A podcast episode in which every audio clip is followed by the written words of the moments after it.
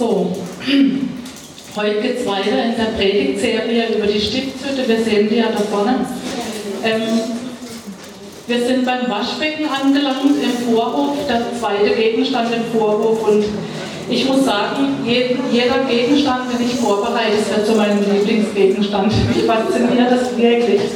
Ähm, und ich möchte einfach nochmal zur Erinnerung, einfach was wir bisher ähm, gehört haben über die Stiftshütte.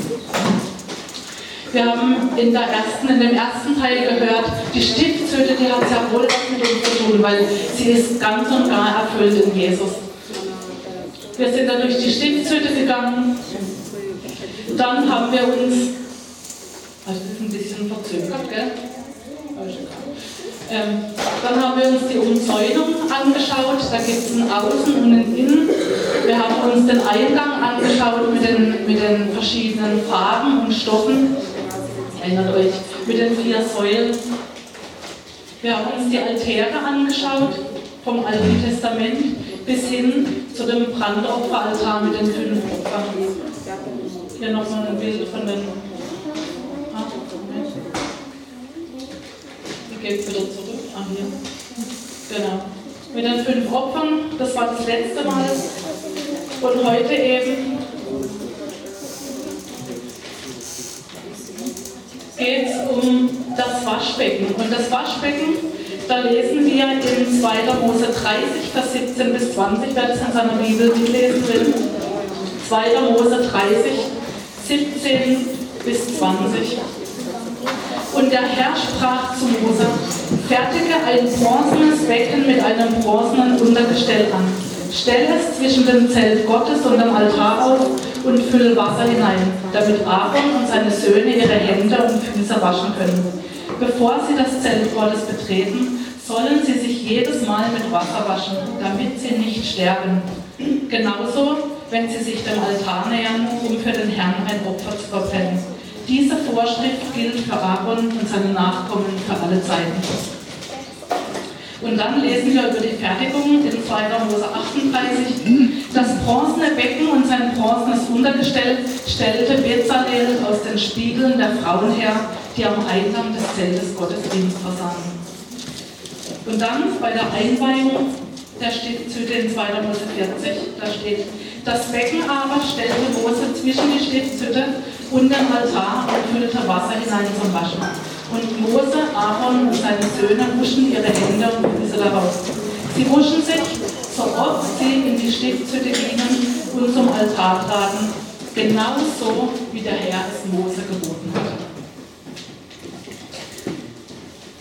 Also was erfahren wir über dieses Waschbecken in der Stiftshütte? Der Ort, also es stand zwischen Brandopferaltar und Heiligtum.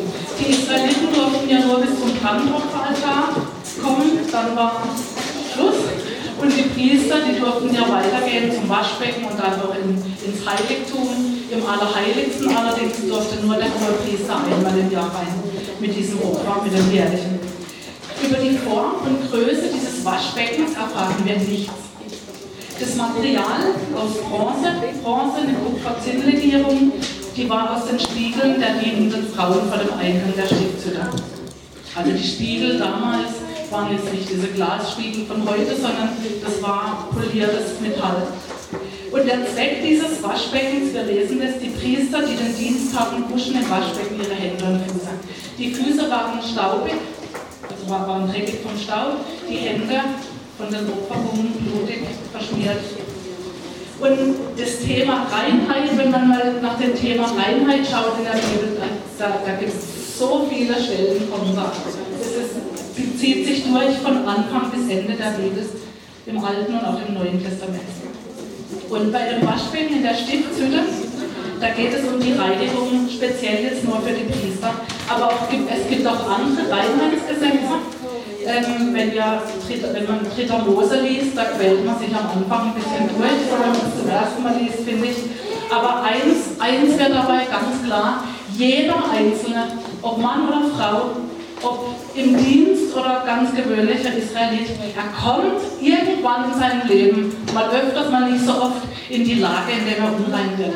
Ob er jetzt ein totes Tier angefasst hat oder eine Frau ihre Tage hat oder nach dem Geschlechtsverkehr oder wenn jemand einen, einen Menschen beerdigt hat, egal wie, er wird irgendwann mal unrein und es bedarf einer, einer Reinigung. Ja? Und das Thema Reinigung, das war so interessant. Ich habe da eine jüdische Seite besucht im Internet und ey, die Reinheitsgesetze heute noch in der, in der, in der jüdischen Religion, das ist der Hammer was, was die alles machen. Also die Mikwe, das war dieses Reinheitsbad oder ist das Bad, die, die Juden waschen sich, also die orthodoxen Juden, denke ich, die, die strenggläubigen, sie waschen sich die Hände, bevor sie aufstehen, sie waschen sich die Hände, bevor sie Brot essen, überhaupt vor jedem Essen. Das sind so viele Reinheitsgesetze heute in diesem, ähm, in, in, im Judentum. Aber heute, ich habe mal versucht, also ich habe gemerkt bei der Vorbereitung, irgendwie, das war so, so viel und, und ähm, so viele Gedanken, die so ineinander reinweben. Ich, man konnte gar nicht wirklich so alles so, so, so ab, abteilen, unterteilen. Ich habe jetzt einfach mal so die Predigt unterteilt in diese Bereiche.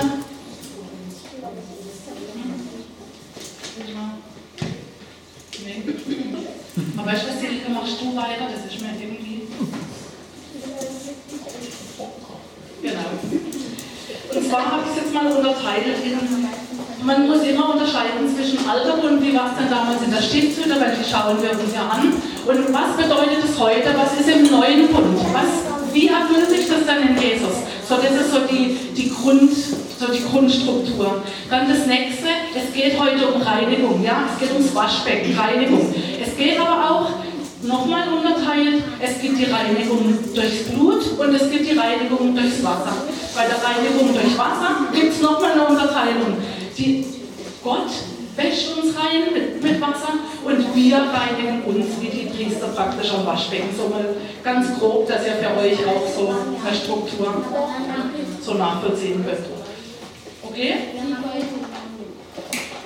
Also, wir fangen an mit der Gegenüberstellung Alter Bund, Neuer Bund. Wir lesen im Hebräerbrief, dieser neue Bund, das ist der bessere Bund. Ja?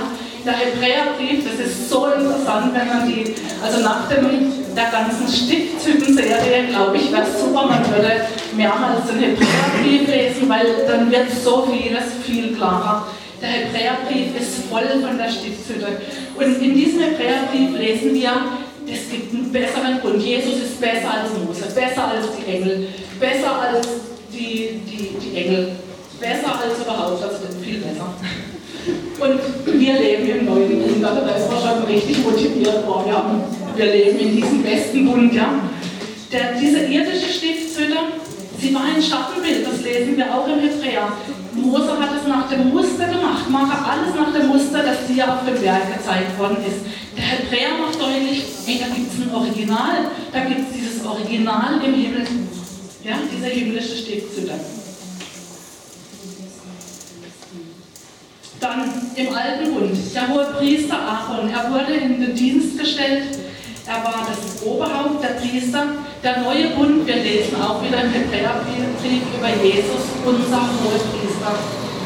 Dann die Priester in der Stiftshütte, die haben ihren Dienst versehen nach, nach ihrer Ordnung. Und wie ist denn das im neuen Bund? Wir lesen das in Offenbarung 1, Vers 5 bis 6. Lob sei ihm, der uns liebt und uns von unseren Sünden befreit hat, indem er sein Blut für uns vergossen.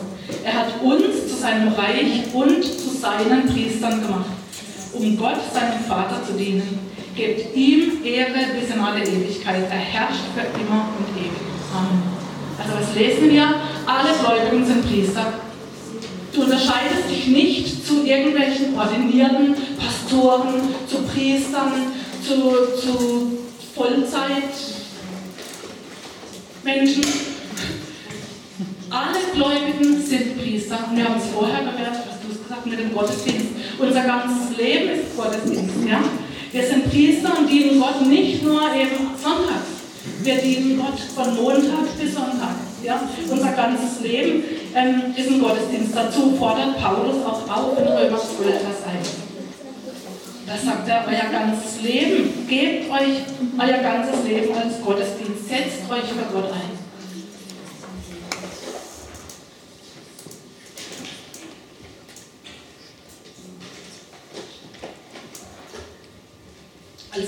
Reinigung, die, die Reinigung, Reinigung durch das Blut. Schon so oft gehört eben, diese Brandopfer, letztes Mal haben wir den Brandopferaltar durchgenommen, diese ganzen Schuldopfer, Sündopfer, die Friedensopfer, auch da wurden die Tiere geschlachtet. Und einmal eben, habe ich schon erwähnt, an diesem Yom Kippur, an diesem Versöhnungstag, da wurde dieses Blut in das Allerheiligste gebracht und es war dann ein Jahr gültig sozusagen. Und was erleben wir im Neuen Bund? in Offenbarung 1, Vers 5 steht, und von Jesus Christus, dem treuen Zeugen, dem Erstgeborenen aus den Toten und dem Fürsten über die Könige der Erde, ihm, der uns geliebt hat und uns von unseren Sünden gewaschen hat durch sein Blut.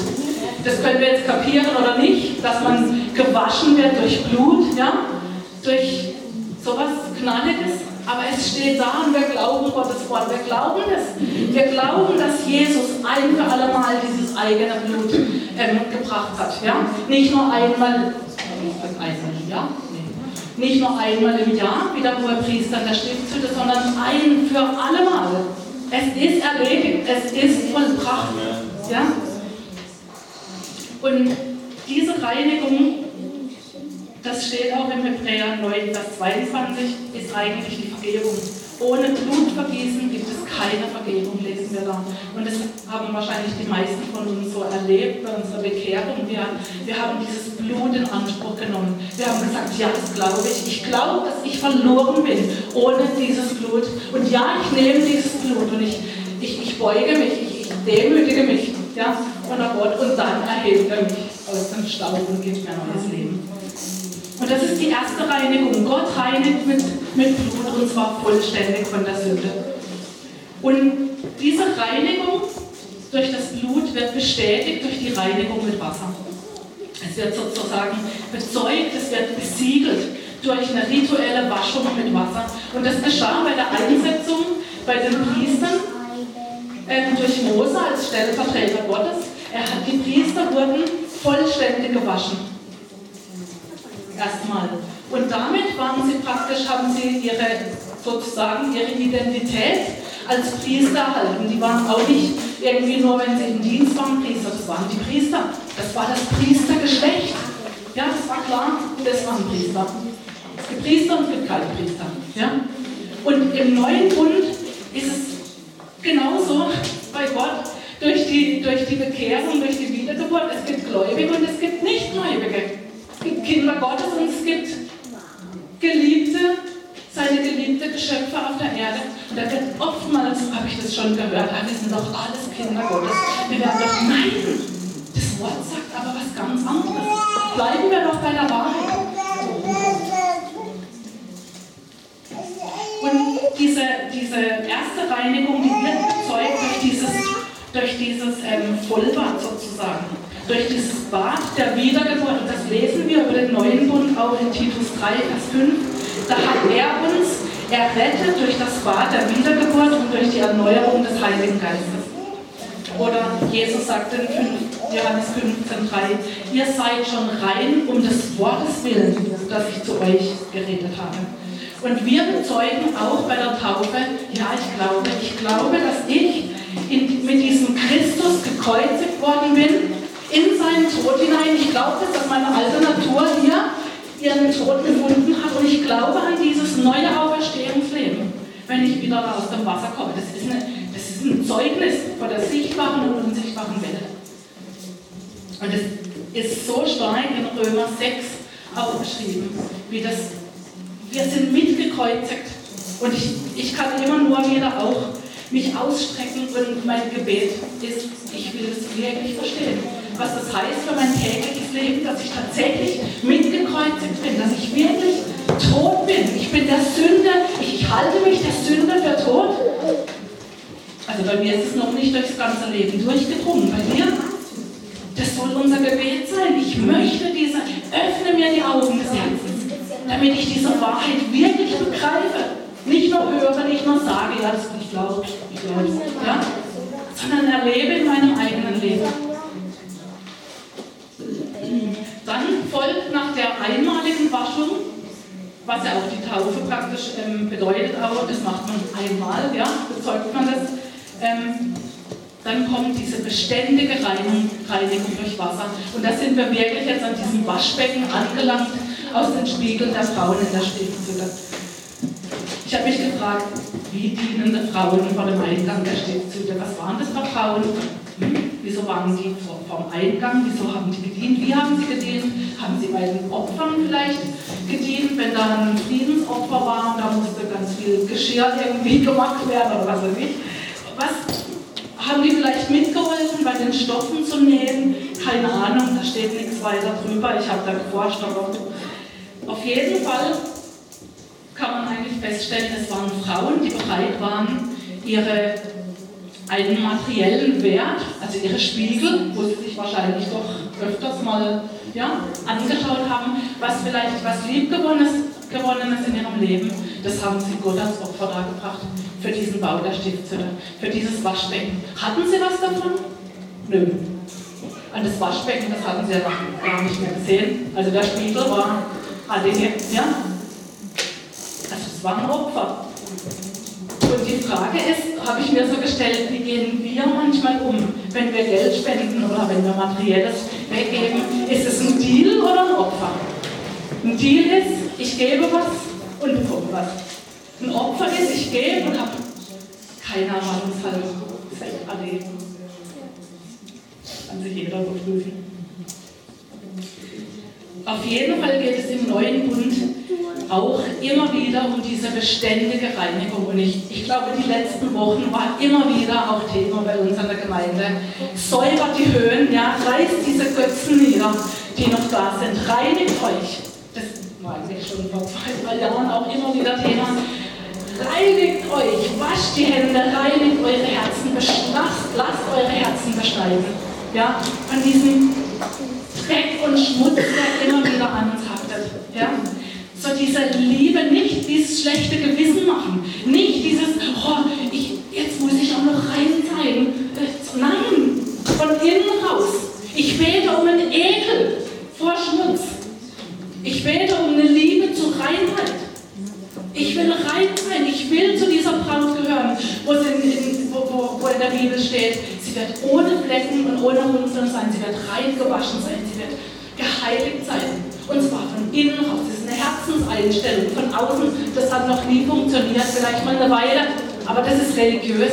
Aber das wollen wir nicht. Wir wollen keine Religiosität, wir wollen eine Herzenshaltung, die Jesus liebt, die seinem Wort folgt, die ihm nachfolgt, oder?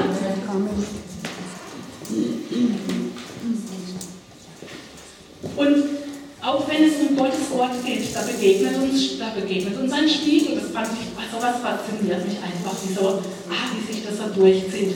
In 2. Korinther 3, 18, da steht, von uns allen wurde der Schleier weggenommen sodass wir die Herrlichkeit des Herrn wie in einem Spiegel sehen können. Und der Geist des Herrn wirkt in uns, sodass wir ihm immer ähnlicher werden und immer stärker seine Herrlichkeit widerspiegeln.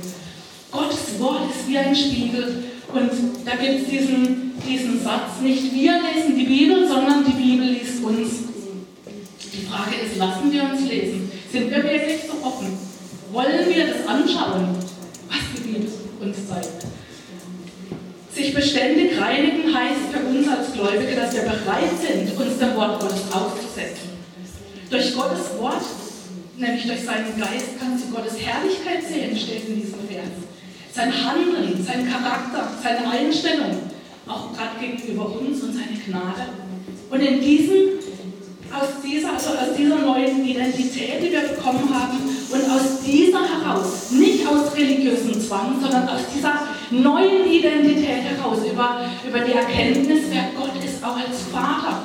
Da sind wir doch bereit, billig und, und, und geben uns hin und sagen, hier, hier bin ich. Hey, mach mit mir, was du willst. Beschneide mich, schneide ab, was nicht zu mir gehört. Reinige mich, reinige mein Herz. Mach mich rein wie Gold. Ja, wie oft lesen wir in, in den Psalmen, mach mich rein wie Gold oder, oder mit Lobpreisleder. Ich will rein sein, rein sein wie Gold. Wenn wir das singen, wissen wir, was das dann heißt. Das heißt Läuterung. Und Läuterung heißt, wir werden damit auseinandergesetzt.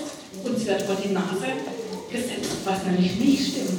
Und es ist also bei sich selber ziemlich unangenehm, am anderen fällt es einem wieder leichter. Da sieht man ja ganz viel und gut, das ist nicht so in Ordnung, aber ich war was ich. Also ich war schon an vielen Abgründen und ja, echt, echt jetzt, oh, das ist ja furchtbar. Ist das echt so? Und du wusstest es die ganze Zeit, dass das da war bei mir, diese, diese Haltung und dann diese Buße und, und ich bin immer wieder einfach begeistert über seine Gnade mit uns. Dem Stolzen widersteht Gott, aber dem Demütigen gibt der Gnade. Und wenn du dich demütigst, wenn du deinen, deinen Dreck anschaust, dann ist er gnädig. Das habe ich schon so oft erlebt. Und ich werde es immer noch erleben. Weil da haftet wahrscheinlich noch viel. Das wisst ihr wahrscheinlich besser als ich. Ähm, Reinigung heißt Jesus ähnlicher werden. Und die meisten von uns kennen diese Früchte des Geistes aus Galater 5, 22. Liebe, Freude, Sanftmut, Geduld, Selbstbeherrschung und so weiter. Reinigung heißt, ich entscheide mich dafür, dass mich Gott durch sein Wort verändern darf und den Schmutz aufzeigen darf. Und Gottes Wort ist klar, es, es wirkt, es ist, wir lesen das in Hebräer 4, Vers 12. Gottes Wort ist, zwei, ist schärfer als jedes zweischneidige Schwert. Es durchdringt unsere innersten Gedanken und Wünsche. Es deckt auf, Gottes Wort deckt auf, wer wir wirklich sind und macht unser Herz vor Gott offenbar.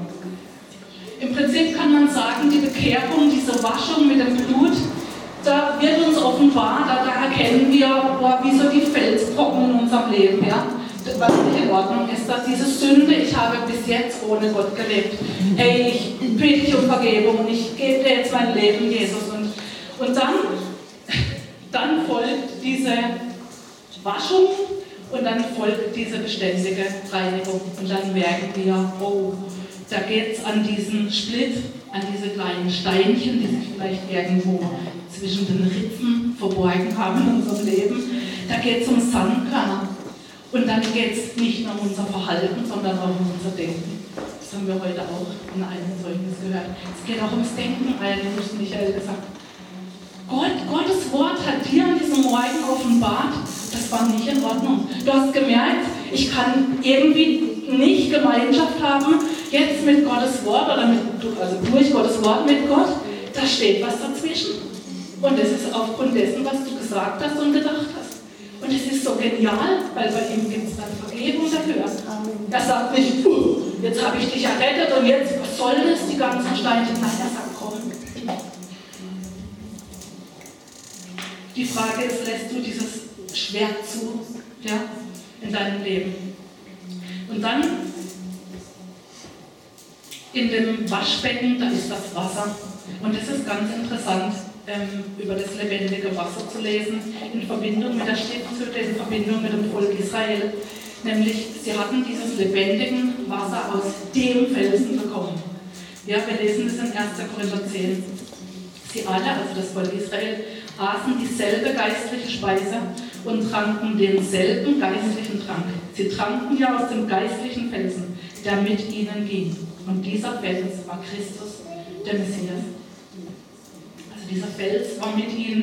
Sie hatten lebendiges Wasser. Sie konnten immer wieder dieses Waschbecken füllen mit diesem lebendigen, frischen, reinen Wasser, damit diese Waschung auch funktionierte, nicht nur äußerlich, sondern auch innerlich. Es geht immer um den ganzen Menschen. Wir sind geschaffen, Leib, Seele und Geist. Und das ist zusammen. Das können wir nicht abtrennen. Ja? Die, das griechische Denken, mit dem wir auch ziemlich verseucht sind, diese Zweiteilung. Da ist doch eher das hebräische Denken, dieses Geist, Seele und Leib, wir sind eins. Ja? Wenn Gott, das wird auch immer wieder vermischt, das ist so interessant, wenn es um Reinigung geht. Reinigt die Herzen, reinigt die, die Hände, reinigt die Füße, reinigt die Gedanken. Also das alles immer so vermischt, weil Gott da nicht klar trennt, weil eins hat mit dem anderen zu tun. Und als Kind Gottes hast du diesen Felsen, von dem geschrieben ist, rund um die Uhr in deinem Leben. Weil Jesus ist die Quelle des Lebens. Er sagt, wer nicht glaubt, aus dem werden, wie die Schrift gesagt hat, Ströme lebendigen Wassers fließen. Und er spricht vom Heiligen Geist, der in uns Gläubigen wohnen wird.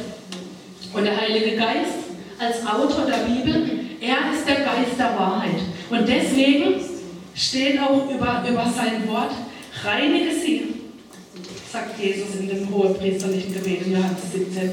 Reinige sie und heilige sie, indem du deine Worte der Wahrheit lehrst. Indem wir uns mit Gottes Wort beschäftigen, mit offenem Herzen, mit in Gemeinschaft mit dem Heiligen Geist, weil sich da Hartwig Henkel sagt, als Händchen halten mit dem Heiligen Geist. Irgendwie, das gefällt mir, weil das, das, das ja, spricht davon einfach in, immer, immer in inniger Verbindung mit ihm. Ja? Nimm ein anderes Bild, wenn ein anderes besser ist für dich. Aber durch die Gemeinschaft mit dem Heiligen Geist kannst du dich reinigen und zwar im Wasserbad des Wortes Gottes. Und das steht in Epheser 5. Ihr Männer, Liebt eure Frauen gleich wie auch der Christus die Gemeinde geliebt hat und sich selbst für sie hingegeben hat, damit er sie heilige, nachdem er sie gereinigt hat, durch das Wasserbad im Wort. Also wir erleben da eine, eine beständige Reinigung, ein Wasserbad im Wort, wenn wir uns mit Gottes Wort beschäftigen. So stark.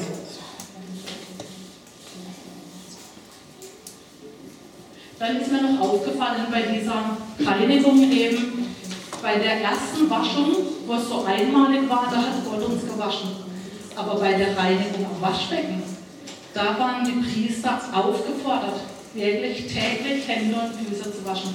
Immer bevor sie zum Altar gingen, immer bevor sie zur Stiftshütte rein, also zur, ins Heiligtum gingen. Sie mussten das machen. Das da hat Gott nicht für sie erledigt, hat kein anderer für sie erledigt. Sie selber hat das, haben das gemacht. Weil die Füße der Priester, sie wurden ja immer wieder staubig. Und so war es auch Gottes Gebot, dass sie sich reinigen sollten. Und weil sonst durften sie das Heiligtum nicht betreten. Die Warnung, die, die hören wir noch nachher noch. Gott sagt immer wieder in seinem Wort, ich bin heilig und ihr sollt auch heilig sein. Das zieht sich auch durch die ganze Bibel. Es ist ein heiliger Gott. Und diese rituelle Reinigung betraf den ganzen Priester. Ja? Er sollte seine Reinheit bewahren durch diese, durch, durch diese Handlung. Und auch schon der Psalmist, der hat, der hat darüber geschrieben in Psalm 119, da heißt es, meine Seele klebt am Staub. Belebe mich nach deinem Wort. Das hat mir so gefallen. Das hat der David schon verstanden. Belebe mich nach deinem Wort. Meine Seele klebt am Staub. Reinige mich komm mit einem lebendigen Wasser und wasche mich rein. Und wir lesen auch bei, bei, bei der Fußwaschung in Johannes 13, da kniet Jesus sich nieder, er fängt an, die Füße zu waschen und dann Petrus.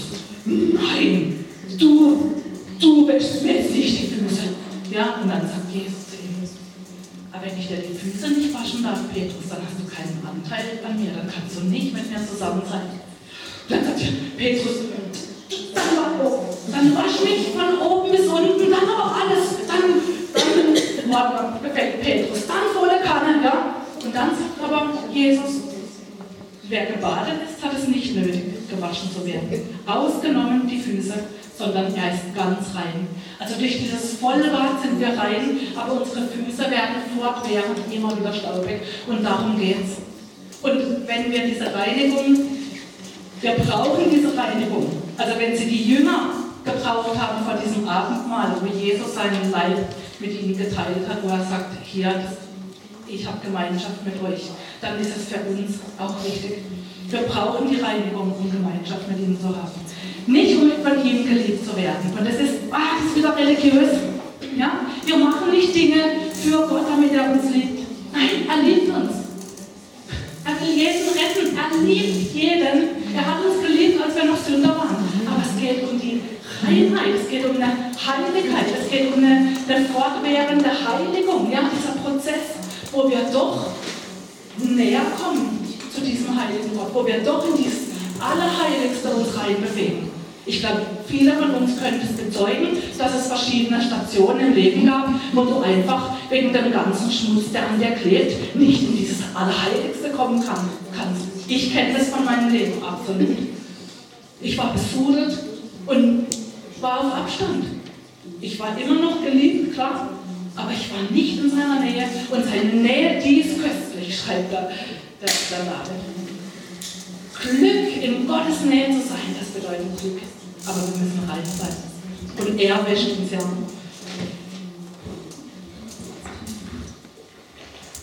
Was also reinigen wir uns? Was ist denn der Schmutz? Gut, die Schmutzliste gibt es in, in Galater 5, Vers 20 und 21. Da lesen wir über sexuelle Unmoral, Unsittlichkeit, Ausschweifung, Götzendienst, ähm, in Klammer äh, Habsucht, Klammer zu, Zauberei, Feindseligkeit, Streit, Eifersucht, Zornausbrüche, Intrigen, Zwistigkeiten, Spaltungen, Neidereien, Sauforgien, Fressgelage und ähnliche Dinge. Dazu könnte man jetzt noch Bitterkeit, Scham, Unvergebenheit ergänzen. Damit, damit, könnte man auch noch ergänzen, was sich im Kopf abspielt oder auf dem Weg nach Hause von einem Gottesdienst. Das eine oder andere Wort, eine Spitze gegen Geschwister oder so Wortliste. Ey, ihr kennt euch. Ja? Die lässt sich äh, aufweiten. Es geht um die erkannten Sünden in unserem Leben. Wenn es um die eigene Sünde geht, dann haben wir auch schon so oft ich werde aber nicht müde, darüber zu predigen, was, was passiert bei Versagen, was passiert, wenn wir erkennen in unserem Leben die Sünde und wir wollen es nicht. Wir wollen keine Sünde in unserem Leben haben. Ich erkenne den Schmutz im Licht Gottes, das ist der erste Schritt. Ich bekenne diesen Schmutz. Ja? Ich winde mich nicht tagelang um den Thron rum, sondern ich gehe schnurstracks zu diesem Jesus, der für mich gestorben ist am Kreuz und hat gesagt, es ist vollbracht auch für die Sünde, die du wieder anschleppst. Oh Herr, ich habe es schon so oft gemacht. Komm her, komm her zu mir, die ihr mühselig und beladen seid. Ich will euch erquicken, ich will euch vergeben. Und dann, dann empfange ich Vergebung. Und dann kann ich wieder weitergehen, weil ich bin gereinigt. Und ich werde nicht müde, diesen Vers immer und immer und immer wieder, solange ich hier predige, vorzulesen aus 1. Johannes 1, Vers 7. Wenn wir aber im Licht leben, wie Gott selbst im Licht ist, haben wir Gemeinschaft miteinander. Dann reinigt uns das Blut seines Sohnes von jeder Sünde. Wenn wir behaupten, ohne Sünde zu sein, dann betrügen wir uns selbst und verschließen uns der Wahrheit. Wenn wir unsere Sünden eingestehen, zeigt Gott, wie treu und gerecht er ist.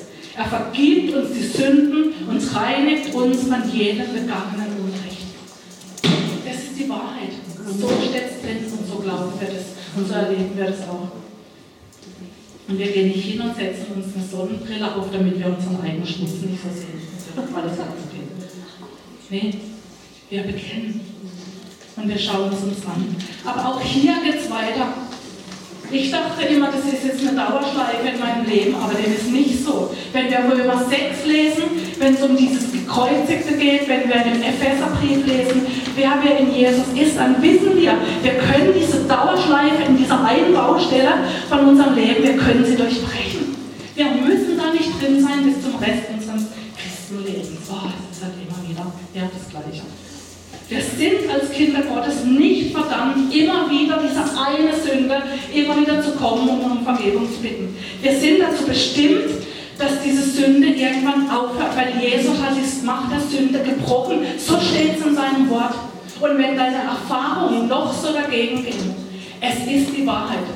Und wenn wir begreifen, und das ist das Gebet um Erkenntnis, um, um, dieses, um diesen Glauben, dass ich glaube, was da steht, dann reift so langsam, aber sicher ganz leise, es ist ein kleines Pflänzchen und dann wird es immer größer und irgendwann weiß ich, ja, das gilt für mich, das stimmt. Und das glaube ich jetzt. In dem einen Bereich, wenn ich schon 30 Jahre lang zu kämpfen habe. Ich falle, stehe auf, gehe zum Kreuz, aber dann, es geht weiter, es gibt ein Leben hinterm Kreuz, es gibt ein Leben, ein Leben in Fülle. Und das ist ein Prozess. Aber Gott sieht das Herz und wenn wir in dem Prozess stehen, wo wir der Glaube wächst in diesem Bereich, dann nehmen wir diese Vergebung in Anspruch. Nicht leichtfertig, nicht. Nein, Gott sieht doch, ob wir es ernst meinen. Und dann bereuen wir, wir, wir, wir, wir tun Buße, wir kehren um. Und es geht weiter bis zu dem Punkt, wo dann Durchbruch einfach ist. Weil wir glauben, wir sind tatsächlich in Christus. Und wir haben diese Überwinder-Mentalität. Und wir sind nicht nur Überwinder, sondern wir sind mehr als Überwinder, steht in seinem Wort.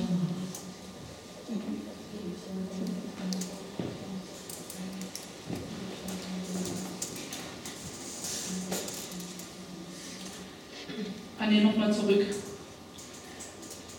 Und zwar, es geht auch um die sündige Welt. Wenn Schule, Arbeitsplatz, öffentliche Verkehrsmittel, egal beim Einkaufen, uns begegnet überall Stolz, Gottlosigkeit, Überheblichkeit, Arroganz. Es wird geflucht, geschimpft, schlecht und zweideutig geredet, gesündigt, oder? Der beschmutzende Einfluss der Welt ist überall um uns herum. Und dem können wir uns auch nicht entziehen, selbst wenn du dich wegschließen würdest. Bist du dann dem Schmutz entkommen? Wie steht es dann um dein Herz dann? Wie steht es dann um deinen Gedanken? Ich habe da mal eine Geschichte gelesen von einem Gebet, was einer gesprochen hat, das fällt mir jetzt gerade ein. Der hat dann so geschrieben, oh Herr, ich danke dir, dass ich heute bis jetzt noch keinem Menschen was Böses gesagt habe. Ich danke dir, dass ich bis jetzt überwunden habe und dass ich gute Gedanken heute hatte und so weiter. Und ganz am Ende des Gebetes sagt er, so, aber jetzt stehe ich auf und gehe in den Tag. Fand ich witzig, ja? Weil letztendlich, wir finden diese Dinge auch in uns selber und deswegen gibt es ja auch diese Reinigung. Es gäbe ja nicht die Reinigung, wenn wir es nicht nötig hätten.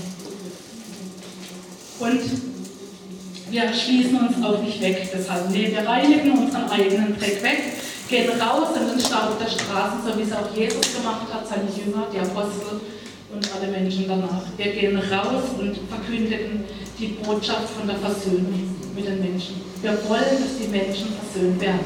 Und sie werden versöhnt mitten im Staub, mitten im Dreck. Jesus hat auch sie geliebt, als sie noch Sünder waren. Aber wir wollen, dass sie Gläubige werden. Wir wollen, dass sie der Hölle entrissen werden, dass sie gerettet werden. Und dann das Dritte, da geht es um Reinigung von unserer Denkweise. Es geht auch um eine geistliche Reinigung bei der ganzen Sache. Wie siehst du Gott? Wie ist dein Gottesbild? Glaubst du der Wahrheit oder hast du aufgrund von deinen Erfahrungen in deinem Leben was Eigenes gebastelt? Ja? Stimmt dein Empfinden mit Gottes Wort überein? Das fand ich auch so stark in dem Freiheit für Christuskurs, wo das so gegenübergestellt war. Die Lügen über Gott den Vater und die Wahrheit, wie er wirklich ist. Ja? Unser Empfinden, Gott ist zum Beispiel fern, aber die Wahrheit ist, er ist ganz nah. Gott stört sich an unseren Fehlern. Nein, Gott will uns die Fehler vorzeigen und uns reinigen und uns weiterbringen. So, so diese Gegenüberstellung. Es geht um dein Gottesbild. Reinige dein besudeltes Gottesbild. Reinige dein beschmutztes Bild von dir selbst. Reinige dein besudeltes Bild von anderen. Reinige dein verkehrtes Weltbild. Entscheide dich, dass Gottes Wort dein Denken erneuern darf, gemäß Römer 4 Jetzt noch zwei, zwei letzte Dinge. Und zwar noch ganz ernsthaft, eine ernsthafte Warnung war an die Priester. Sonst müsst ihr sterben. Wenn ihr euch nicht reinigt, werdet ihr sterben. Und spätestens nachdem Abrons erste zwei Söhne starben, nachdem sie falsches Feuer gebracht hatten und sie starben und sie haben sie rausgeschleift. Da war wirklich jedem klar, gut, das ist eine ernste Sache. Wenn Gott sagt, wir sollen uns dran halten, sonst sterben wir, dann sterben wir. Und auch bei uns, es gibt geistlichen Tod. Es gibt Abfall. Es gibt zum Beispiel in den Zellenschreiben mehrere Aufforderungen an diese Gemeinden. Tue Buße, kehre um, wache auf. Wer bereit ist zu hören, der höre. Und dieser Appell gilt auch dir heute Morgen. Keine Ahnung, wo du stehst, aber der Appell gilt auch dir. Tue Buße, kehre um, höre das, was der Geist der, Gemeinde sagt. Wache auf. Weil wenn du dich weigerst, dich zu reinigen oder es dir egal wird, wenn du, wenn du durch den Dreck und Schlamm wartest, ja, wenn du noch Gefallen findest und es auf die leichte Schulter nimmst, dann kommt auch bei dir der Tod. Und zwar der Tod, die Träume enden, vielleicht dein, deine Berufung endet, geht kaputt, Beziehungen gehen kaputt in deinem Leben, Dienst und Salbung hört auf. Und das ist echt schlimm. Aber zum Schluss will ich doch enden mit einer guten Nachricht rund ums Waschbecken. Und zwar in der Stiftshütte, es gab für alles eine Angabe. Ja, so und so viel Dings, 50 Meter lang, das ganze Ding, 35 Meter breit, das ist genau da, steht und da und so weiter. Beim Waschbecken, wir lesen nichts über Form und Größe. Wir lesen nur über Bronze, also die, das Material, aber keine Maßangabe. Und was sagt uns das? es gibt Gnade, es gibt keine Grenze für diese Reinheit. Es, es stimmt, was in 1. Johannes 1, Vers 9 steht. Wenn wir unsere Sünden bekennen, dann ist er treu und gerecht. Das ist pure Gnade Gottes. Egal wie dreckig du bist, wenn du umkehren willst, wenn du deine Sünden bekennst, dann reinigt er dich, er stellt dich hinterher so, als hättest du nie gesündigt. Ja, das glaube ich für den daneben, aber für mich, ja, ja für dich. Es gilt für dich. Da gibt es keine Verdammnis mehr für die, die in Christus sind. Seine Gnade, was steht, er hat uns mit Gnade überhäuft. Das ist die Wahrheit. Oh Herr, ich bete, dass wir, dass wir wirklich deine Wahrheit nehmen jetzt rund um dieses Waschbecken, alles, was wir jetzt gehört haben, Herr, dass es nachhalt heute, morgen, übermorgen, egal für den Rest des Lebens, dass die Wahrheit, die wir lesen in deinem Wort, dass das, dass das sich, ja, wie vorher schon gebetet wurde, sich verstoffwechselt in unserem Leben. Und ich danke dir, dass es wahr ist, dass du uns eine neue Identität gegeben hast. Ich danke dir, dass wir tatsächlich sagen können, wir sind keine Sünder mehr, sondern wir sind Heilige, die sündigen.